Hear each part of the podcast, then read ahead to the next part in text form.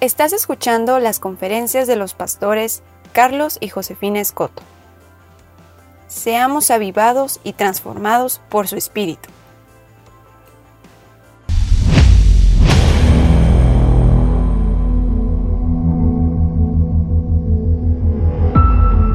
Esta mañana vamos a darle gracias a Dios por este, por este día. Te, te, exaltamos, mi amado Jesús. Te bendecimos, precioso Espíritu Santo. Yo te pido que, que esta palabra llegue a nuestros corazones, Señor, que, que podamos aplicarla en nuestro diario vivir, Señor. Y creemos, Señor, que cualquier persona que la escucha, Señor, a través de las redes sociales, a través de, de las diferentes plataformas, Señor, yo declaro, Señor, que tú golpeas, que tú cambias su corazón, que tú vienes y haces la obra, Señor, tú le mueves, tú no tienes eh, límites, Señor, a través de las eh, ondas, de las señales, a través de, de, las ondas de radio, de transmisión televisiva, Señor, tú puedes llegar y, y entrar, Señor, en los corazones de las personas que escuchen en estos tiempos, el día de mañana, Señor, esta enseñanza, esta predicación, Padre, en el nombre de Jesús. Amén. Pues en esta ocasión vamos a ver acerca de la perspectiva define tu vida, así le puse a este, a este tema, la perspectiva define tu vida. Y vamos a ir rápidamente a una escritura eh, ahí en el libro de números 13, 33. Rápidamente el contexto, eh, Moisés manda a los dos espías que vayan a reconocer la tierra prometida y la tierra prometida es todo aquello que Dios nos quiere entregar, es la bendición de Dios, es un tiempo, es una dimensión donde Dios quiere darnos algo asombroso, grandioso, por lo que Él murió en la cruz por nosotros. Y, esa tierra prometida, ahí en la, historia de, del pueblo de Israel, van dos espías y bueno, si tú conoces el contexto un poco, eh, cuando regresaron a dar el, informe, solo Josué y Caleb dieron un correcto, un correcto eh, pronóstico, un, reporte correcto de lo que Dios eh, les quería entregar. Vieron que era una tierra que fluía leche y miel. Pero aquí vamos a ver algo bien, bien impactante. Dice ahí, dice, también vimos allí gigantes, hijos de, de Aná, problema técnico aquí de, iluminación. Ok, vimos ahí también gigantes, hijos de Anac, raza de los gigantes, y éramos nosotros, a nuestro parecer, como langostas. O sea, al parecer ellos se vieron como langostas y así les parecimos a ellos.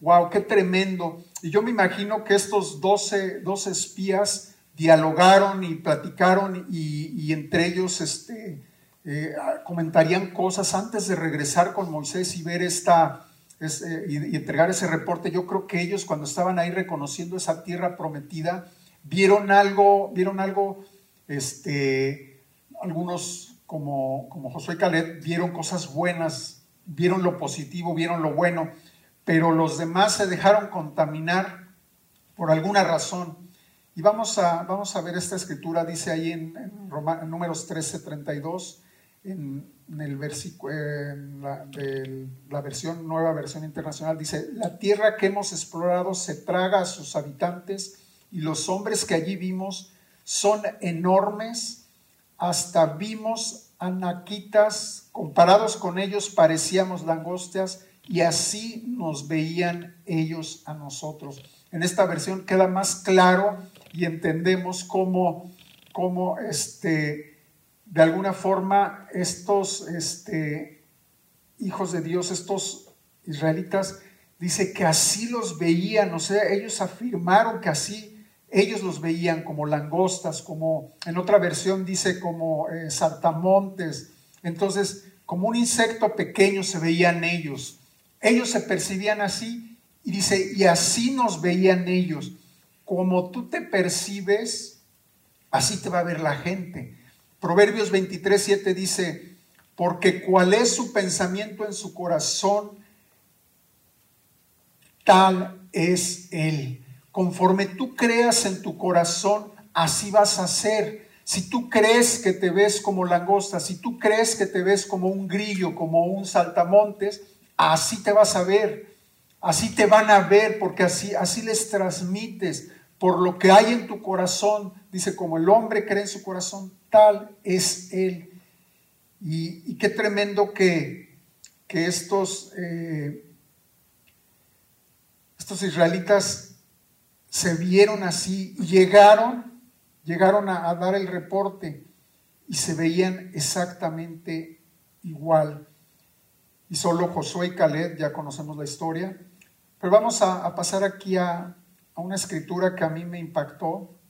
Dice en 2 de Corintios 4, 4 al 6, dice, en los cuales el Dios de este siglo cegó el entendimiento de los incrédulos para que no les resplandezca la luz del Evangelio de la gloria de Cristo, el cual es la imagen de Dios, porque no nos predicamos a nosotros mismos, sino a Jesucristo como Señor a nosotros como vuestros siervos por amor de Jesús, porque Dios que mandó que de las tinieblas resplandeciese la luz, es Él que resplandeció en nuestros corazones para iluminación del conocimiento de la gloria de Dios en la faz de Jesucristo.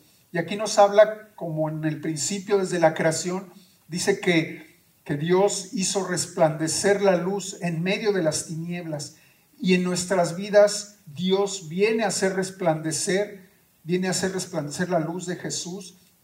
Dice, eh, Él es, dice, es Él que resplandeció en nuestros corazones para iluminación del conocimiento de la gloria de Dios, para que el resplandor de Jesús en nuestros corazones nos permita conocer la gloria de Dios a través de Jesucristo y conocer su obra. Pero entonces aquí esta escritura nos está diciendo que el Dios de este siglo dice que cegó el entendimiento de los incrédulos.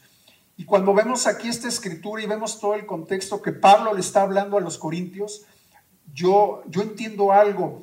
Y, y aquí muchas veces pensamos que nada más le estaba hablando a los inconversos. No, le estaba hablando a los creyentes a los creyentes, a los que iban a una iglesia, a los que ya habían aceptado a Jesús en su corazón, a los que ya estaban acudiendo a una, a una congregación, los que ya estaban eh, posiblemente diezmando, ofrendando, a lo mejor hasta sirviendo, pero había incredulidad en ellos y les está diciendo, Dios, Dios dice, el Dios de este mundo ha cegado el entendimiento de los incrédulos. O sea que si tú vas a una reunión, si tú te congregas, si tú has aceptado a Cristo como tu Señor y Salvador, si tú has decidido seguirle y en el camino algo impide que tú estés viendo ese resplandor de la gloria, es porque el Dios de este siglo ha cegado tu entendimiento.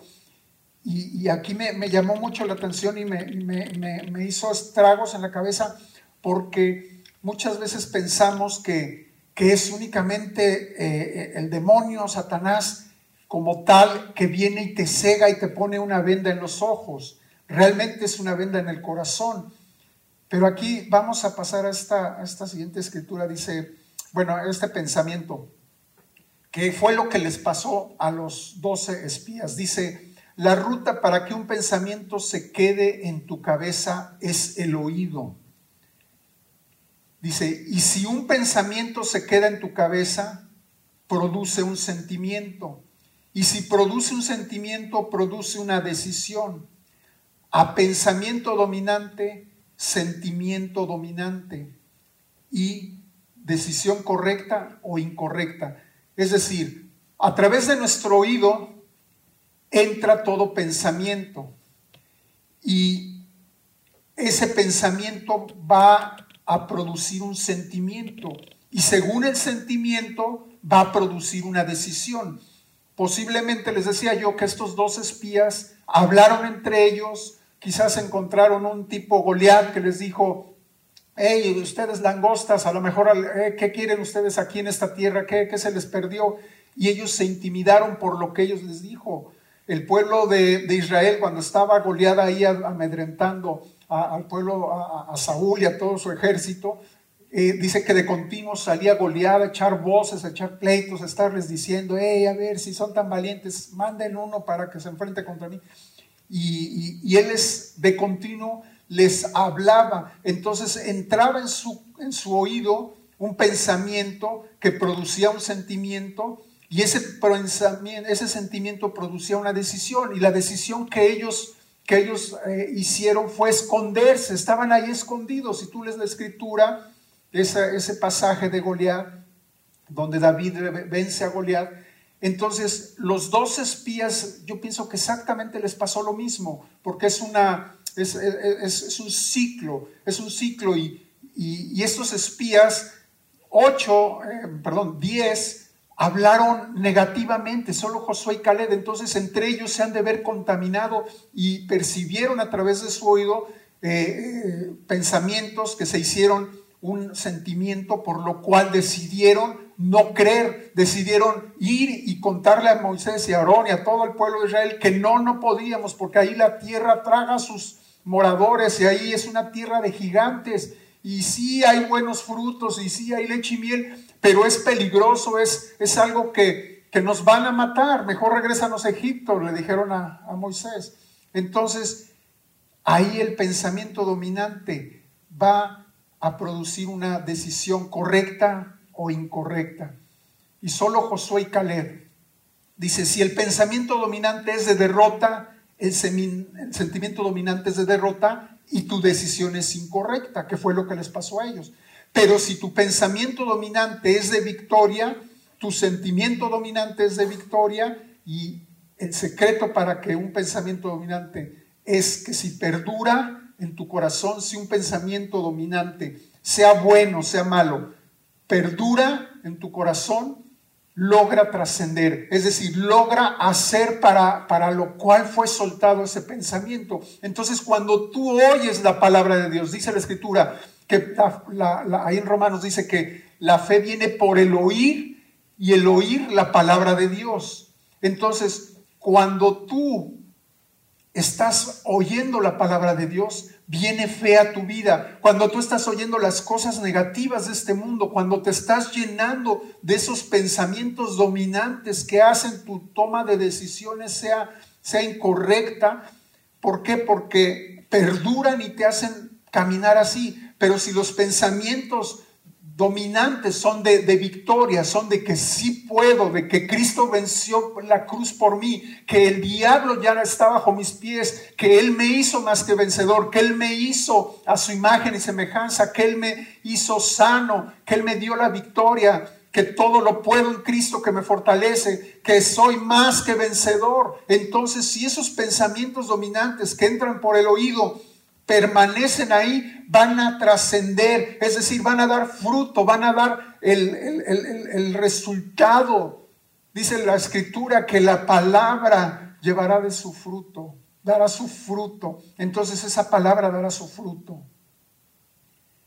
Lucas 6:45 dice, el hombre bueno del buen tesoro de su corazón saca lo bueno. ¿De dónde? De su corazón. Dice, y el hombre malo del mal tesoro de su corazón saca lo malo, porque de la abundancia del corazón habla la boca. Entonces, estos doce espías, concretamente los diez negativos, se llenaron, llenaron su corazón con esos pensamientos, con esas voces que entre ellos se han de haber dicho, más lo que vieron, más lo que posiblemente esos gigantes les dijeron ahí en la tierra prometida mientras ellos la exploraban.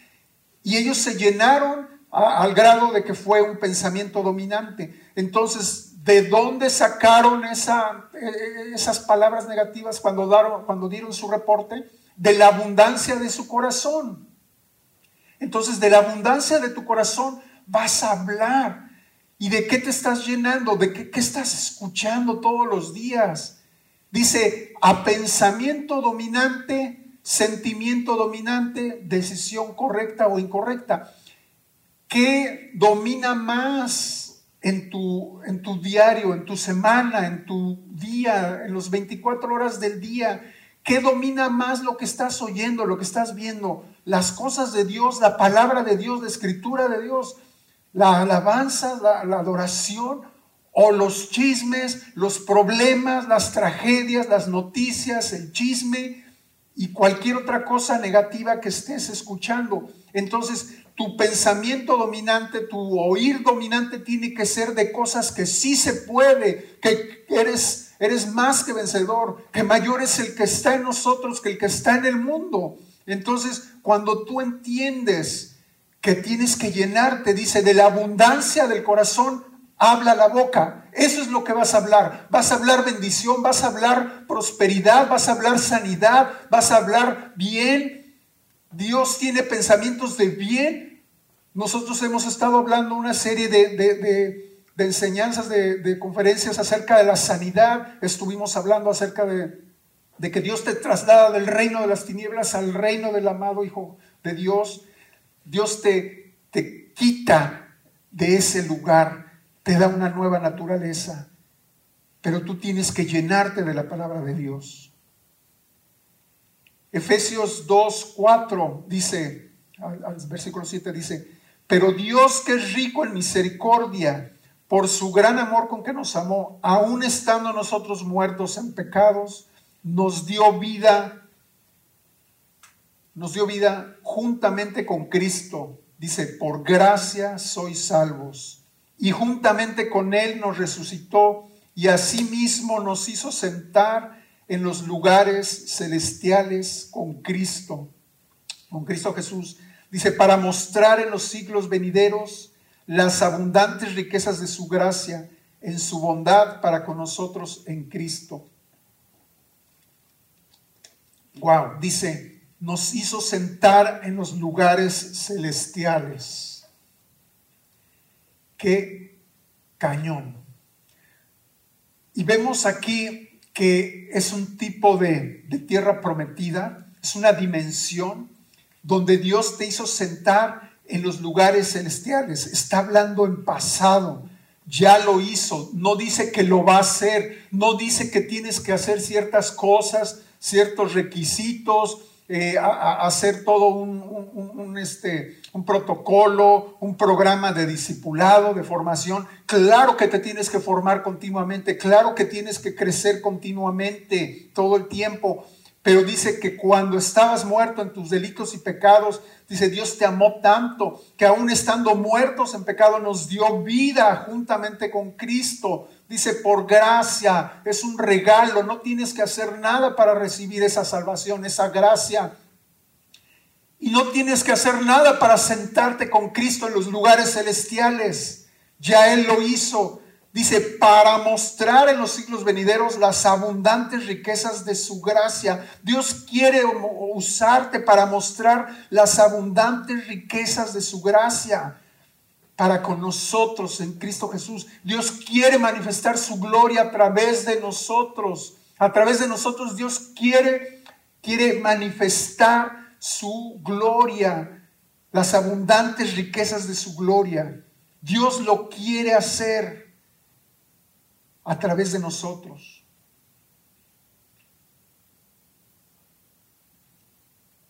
Ahora, ¿qué ¿Qué nos está diciendo aquí? Que nos hizo sentar en lugares celestiales. Voy a enseñarles una, una imagen. A ver si, si se ve bien clara en la pantalla.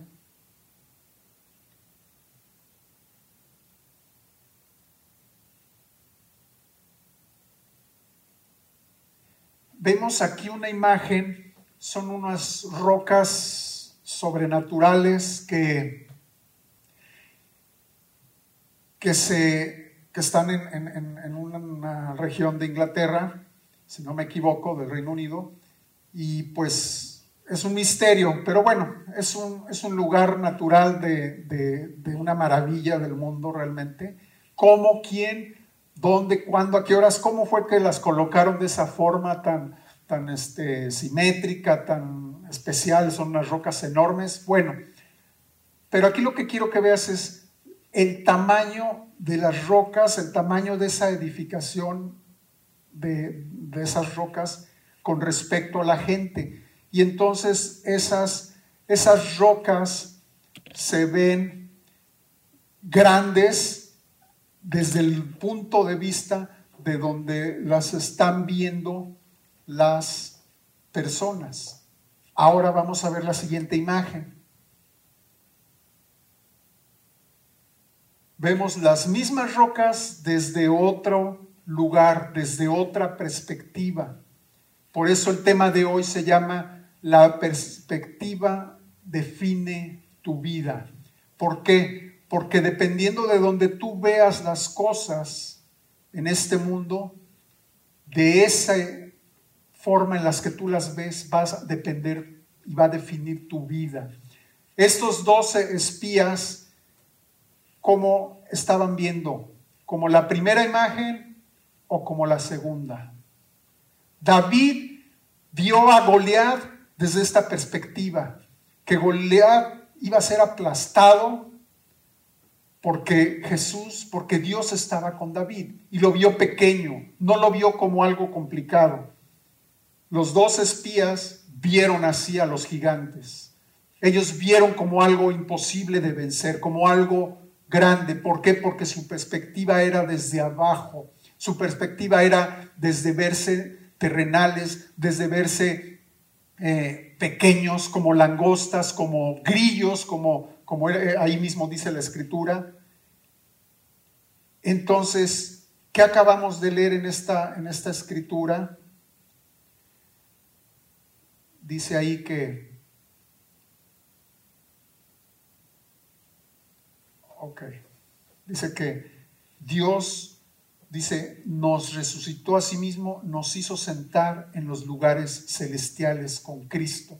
Entonces, en la medida que tú te veas desde los lugares celestiales en Cristo, tú vas a ver las cosas, los problemas desde otra perspectiva. Tú vas a ver desde la perspectiva de que Dios ya lo hizo, de que Dios ya te sanó, de que Dios ya te prosperó, de que Dios ya te bendijo con toda bendición espiritual y estás sentado en los lugares celestiales. Entonces tú ves desde otro, desde otro ángulo, desde otra perspectiva las cosas y empieza tu vida a cambiar, tu vida empieza a ser transformada. ¿Por qué? Porque estás viendo desde la perspectiva de Dios. Dios está sentado en los lugares celestiales y te hizo sentar en los lugares celestiales. Entonces, todo problema que tú estés pasando, toda situación que tú estés pasando, para Dios no es, no es algo invencible, no es como esas rocas que, que, wow, ¿cómo le voy a hacer para, para vencer esto? ¿Cómo voy a vencer esta enfermedad? ¿Cómo voy a vencer al enemigo? ¿Cómo voy a vencer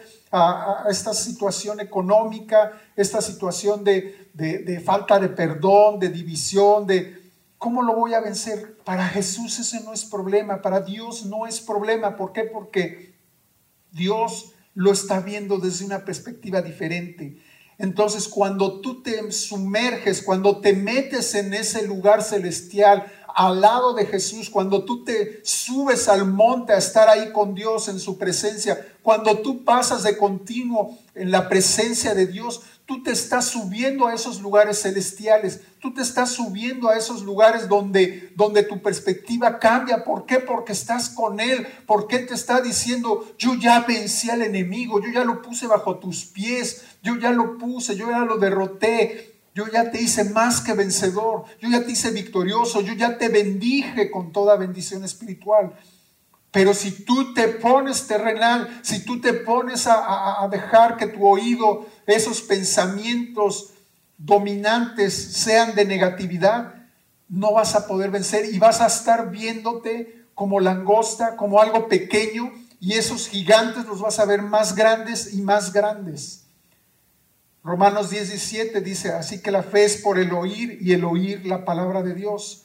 Salmo 139 dice, oh Jehová, tú me has examinado y conocido, tú has conocido mi sentarme y levantarme, has entendido desde lejos mis pensamientos, has escudriñado mi andar y mi reposo, y todos mis caminos te son conocidos, pues aún no está la palabra en mi lengua y he aquí, oh Jehová, tú lo sabes todo. O sea, Dios sabe tus pensamientos, Él sabe tus acciones, tu sentir. Aún antes de que hables, Él ya sabe lo que hay en ti, ya sabe lo que vas a hablar, ya sabe lo que vas a caminar, ya sabes tus caminos. Dice, mi embrión vieron tus ojos. Y en tu libro, en el versículo 16, dice, y en tu libro estaban escritas todas aquellas cosas que fueron luego formadas sin faltar una de ellas. Y ya anteriormente hablamos acerca de este libro que Dios tiene, un libro donde Dios tiene escrito todo, todo lo que va a suceder en tu vida. Él tiene escrito como un guion, el guion de tu vida, el guion de, de esa obra de teatro, de, de, esa gran película que es tu vida, de, ese, de esa victoria que ya Dios escribió. Y dice Dios que Él tiene pensamientos de bien y no de mal. Él ya nos bendijo en los lugares celestiales, nos dio cualquier cantidad de bendiciones, de promesas. Él nos hizo herederos. Ahorita vamos a ver rápidamente una escritura. Entonces, Él ya te vio ganador, Él ya te vio triunfador, Él ya te vio, wow, venciendo todo gigante. Él ya te vio conquistando tierra, Él ya te vio conquistando esas promesas, Él ya te vio conquistando tu matrimonio, Él ya te vio conquistando a tus hijos para Cristo, Él ya te vio conquistando la enfermedad, ya te vio conquistando la escasez. Todo ya está escrito en ese libro. Pero tú decides si crees, tú decides si te alineas y caminas conforme a esas promesas, conforme a lo que Dios dice. El sistema de este mundo quiere cegar tu entendimiento, ya lo vimos, que el Dios de este siglo quiere, ha venido a cegar tu entendimiento. Pero es más que, más que, más que un, un demonio ahí con cuernos, son las cosas que te apartan de Dios. Dice, porque las armas de nuestra milicia no son carnales. En 2 Corintios 10, 4 dice, las armas de, nuestra milicia no son carnales, sino poderosas en Dios para la destrucción de fortalezas. Sabes que las fortalezas son todos aquellos pensamientos, todas aquellas cosas que, que se han levantado desde tu niñez, que no puedo, que, eres fracasado, que eres latino, que eres tercermundista, que naciste en una, en una, en una comunidad pobre, una familia pobre, que no estudiaron tus padres, que tú no tuviste la oportunidad de, de estudiar, que, que hubo alcoholismo, que hubo enfermedad, que hubo diabetes, que hubo cualquier cosa. Eso crea en ti una fortaleza. No importa dónde vivas, en qué ciudad, en qué país vivas, eso ha creado una fortaleza en tu vida esas cosas del pasado, esos argumentos que entraron en tus oídos desde el día que naciste, quizás te rechazaron desde el mismo vientre y todo eso ha creado una fortaleza. Por eso las armas de nuestra milicia, las armas que Jesús nos da es son poderosas para derribar argumentos y toda altivez que se levanta contra el conocimiento de Dios, llevando cautivo todo pensamiento a la obediencia de Cristo. Es decir, todos esos pensamientos, todos esos argumentos que se te metieron, que te metieron, que tú mismo te metiste en el corazón, esos, esos, esos este, pensamientos dominantes que ahora producen sentimientos dominantes, lo cual producen acciones, respuestas negativas en tu diario vivir. Todo eso son argumentos, son fortalezas que tienen que ser derribadas con las armas de Dios. Dice, y para derribar esas, esas, esas fortalezas, esos argumentos, dice, y toda altivez que se levanta contra el conocimiento de Dios, y llevando cautivo todo pensamiento a la obediencia de Cristo. Se trata de llevar cautivo de, de abrazar, de, de, de, encadenar esos pensamientos y llevarlos cautivos a la obediencia de Cristo, es decir, sujetarlos y entregárselos ahí a Jesús y decirle, Señor, yo temo, yo dudo, yo esto, yo no creo, yo todo eso es llevarlo cautivo a la obediencia de Cristo. Esos pensamientos, meterlos en conexión con lo que Dios dice, es empezar a ver con la perspectiva de Dios es agarrar esos pensamientos que Dios dice de ti, esos pensamientos que Él tiene escritos en ese libro de la vida, donde Él ya vio el principio y el fin de tus días, donde Él ya vio que tú eres victorioso, que tú eres ganador, que tú eres conquistador. que tú eres próspero, que tú eres bendito con toda bendición espiritual, que tú ya estás sentado en los lugares celestiales juntamente con Cristo. Esos son los pensamientos que tienes que llevar a la obediencia de Cristo, obedecer esos pensamientos. Gálatas 3, 29 dice, y si vosotros sois de Cristo, ciertamente linaje de Abraham sois y herederos según toda esa bendición que Dios le da a Abraham desde ahí, desde el Génesis, es para ti. Dice que si, si eres de Cristo, eres linaje de Abraham y heredero según la promesa, como Él, toda la herencia que está para la generación de Abraham es para ti, a ti te pertenece. Y hay cualquier cantidad, dice, dice la escritura, somos herederos. Y lo primero que heredas es el cielo, definitivamente, la salvación. Es tu primera herencia. Heredas la tierra prometida, heredas el Espíritu Santo. Dice ahí en Gálatas, dice que, que, es nuestra herencia el Espíritu Santo. Heredas la santidad, heredas la prosperidad, e, e, heredas la, la unción de Dios, heredas el poder de Dios, la autoridad. Dice que Él nos vistió con manto de autoridad nos puso, así como ese hijo pródigo, una nueva vestidura de santidad, de autoridad, nos puso un anillo de sellar que representa el poder, que, que representa que podemos hacer lo que Él hizo. Por eso Jesús dijo, cosas mayores, mayores harán que yo. ¿Por qué? Porque Él va al Padre y el Espíritu Santo iba a estar en nosotros y el poder que actúa en nosotros para hacer mucho más abundantemente de lo que pedimos. Entonces, somos herederos según la promesa, si es que somos, si es que somos herederos juntamente con Abraham. Si tú te alineas, si tú te ves en esos lugares celestiales, bendecido en esos lugares celestiales, entonces tú eres juntamente con Abraham, padre de muchedumbres, tú eres bendito en el campo, en la ciudad, tu, tu, tu descendencia será como las estrellas haré de ti una gran nación. Dios quiere hacerte una gran nación, una gran persona, una persona próspera, una persona libre. ¿Cuántas bendiciones Dios tiene para nosotros que están ahí retenidas, que están así como, como en un banquete? Y, esa, esa historia del hijo pródigo que llega y es y es vestido y es arropado y se le da un nuevo calzado. Todo eso habla de la bendición, de la restitución que, Dios viene y te da. Pero a mí lo que siempre me ha impactado más de esta historia, toda la, historia de la parábola del Hijo Pródigo es, impactante. Y es para, para aplicar, para que sea un pensamiento dominante en tu vida. Pero a mí lo que me impacta es que, que el hijo mayor es ese creyente, ese cristiano que está día tras día sirviendo, que viene a la iglesia, que, adora a Dios, que sirve, que, que, que, se considera un buen siervo. Pero sabes qué? Jesús dijo, ya no, ya no serán mis siervos, serán mis amigos. Y después somos sus hijos, somos su amado. Dice que Él nos anhela, nos anhela como esa amada iglesia, somos su esposa.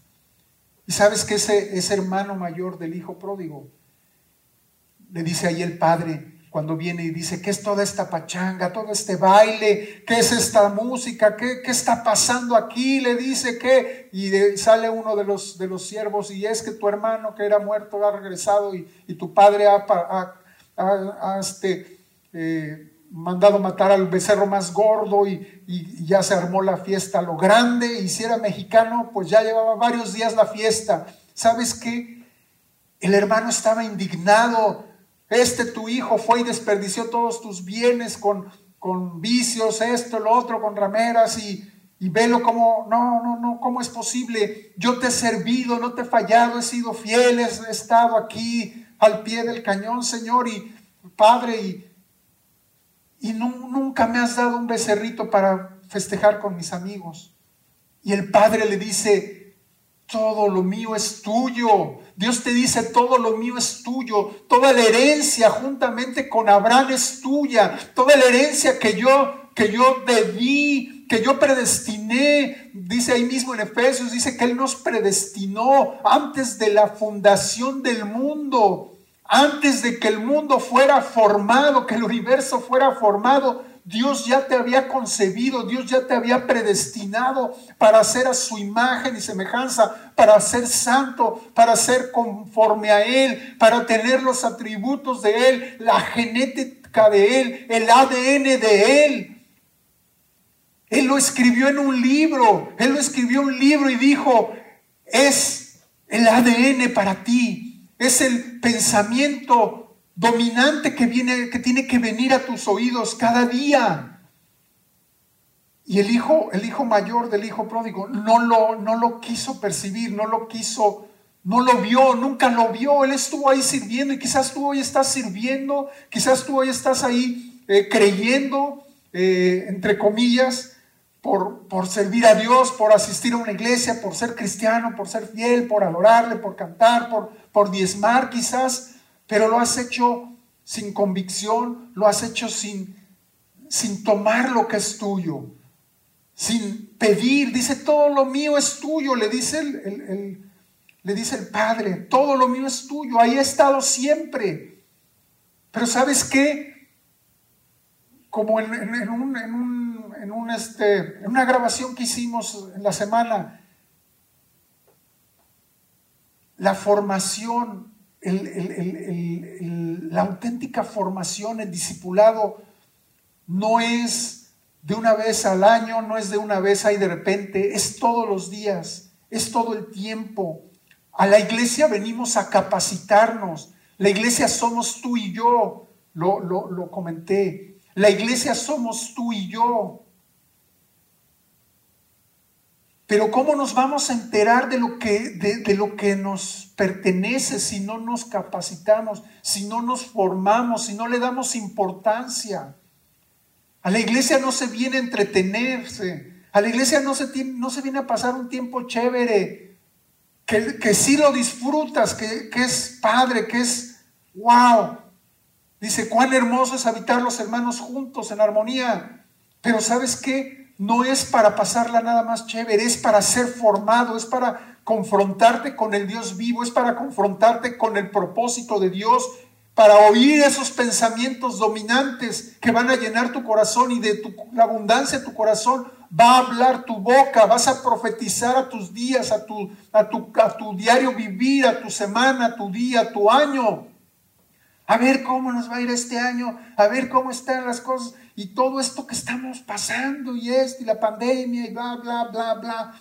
De la abundancia de lo que te has llenado va a hablar tu boca todos los días y vas a declarar lo que de lo que te has llenado, ya sea negativo, ya sea derrota, ya sea fracaso, ya sea enfermedad, ya sea pobreza, o vas a hablar las cosas gloriosas de Dios, la victoria de Dios. Vas a hablar bendición, vas a hablar sanidad, vas a hablar prosperidad, vas a hablar amor, vas a hablar restauración familiar, vas a, orar, vas a hablar la, la herencia que Dios tiene de ti.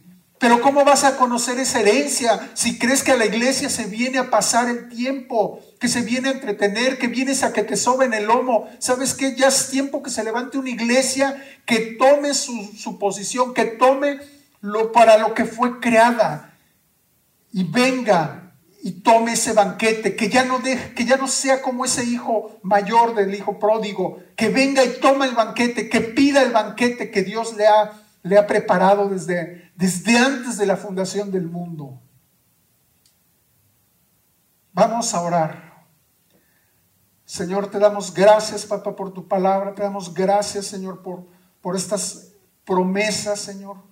Te damos gracias, Señor, que pedimos, Señor, que cada persona que está escuchando esta palabra, Señor, golpee su corazón, consuma su corazón, tu palabra sea un rema, una revelación, que venga ese pensamiento dominante en su diario vivir, ese pensamiento de sí se puede, ese pensamiento de victoria, Señor, y que dejemos de ser esos eh, cristianos, Señor, que, que simplemente estamos esperando a ver qué pasa que hagamos que las cosas suceden a través de nuestra búsqueda, a través de nuestra hambre de ti, de aprender de tu palabra, de, venir de, en una forma diferente, de saber y entender que la, que la, la, reunión de, de los hijos tuyos, una congregación donde nos congreguemos es para capacitarnos, es para eh, formarnos, Señor, de continuo, para tomar toda la herencia para ser como tú quieres que seamos, Padre, para tener lo que tú quieres que tengamos, para hacer lo que tú quieres que tengamos.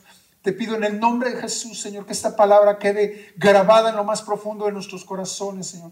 En el nombre de Jesús. Amén.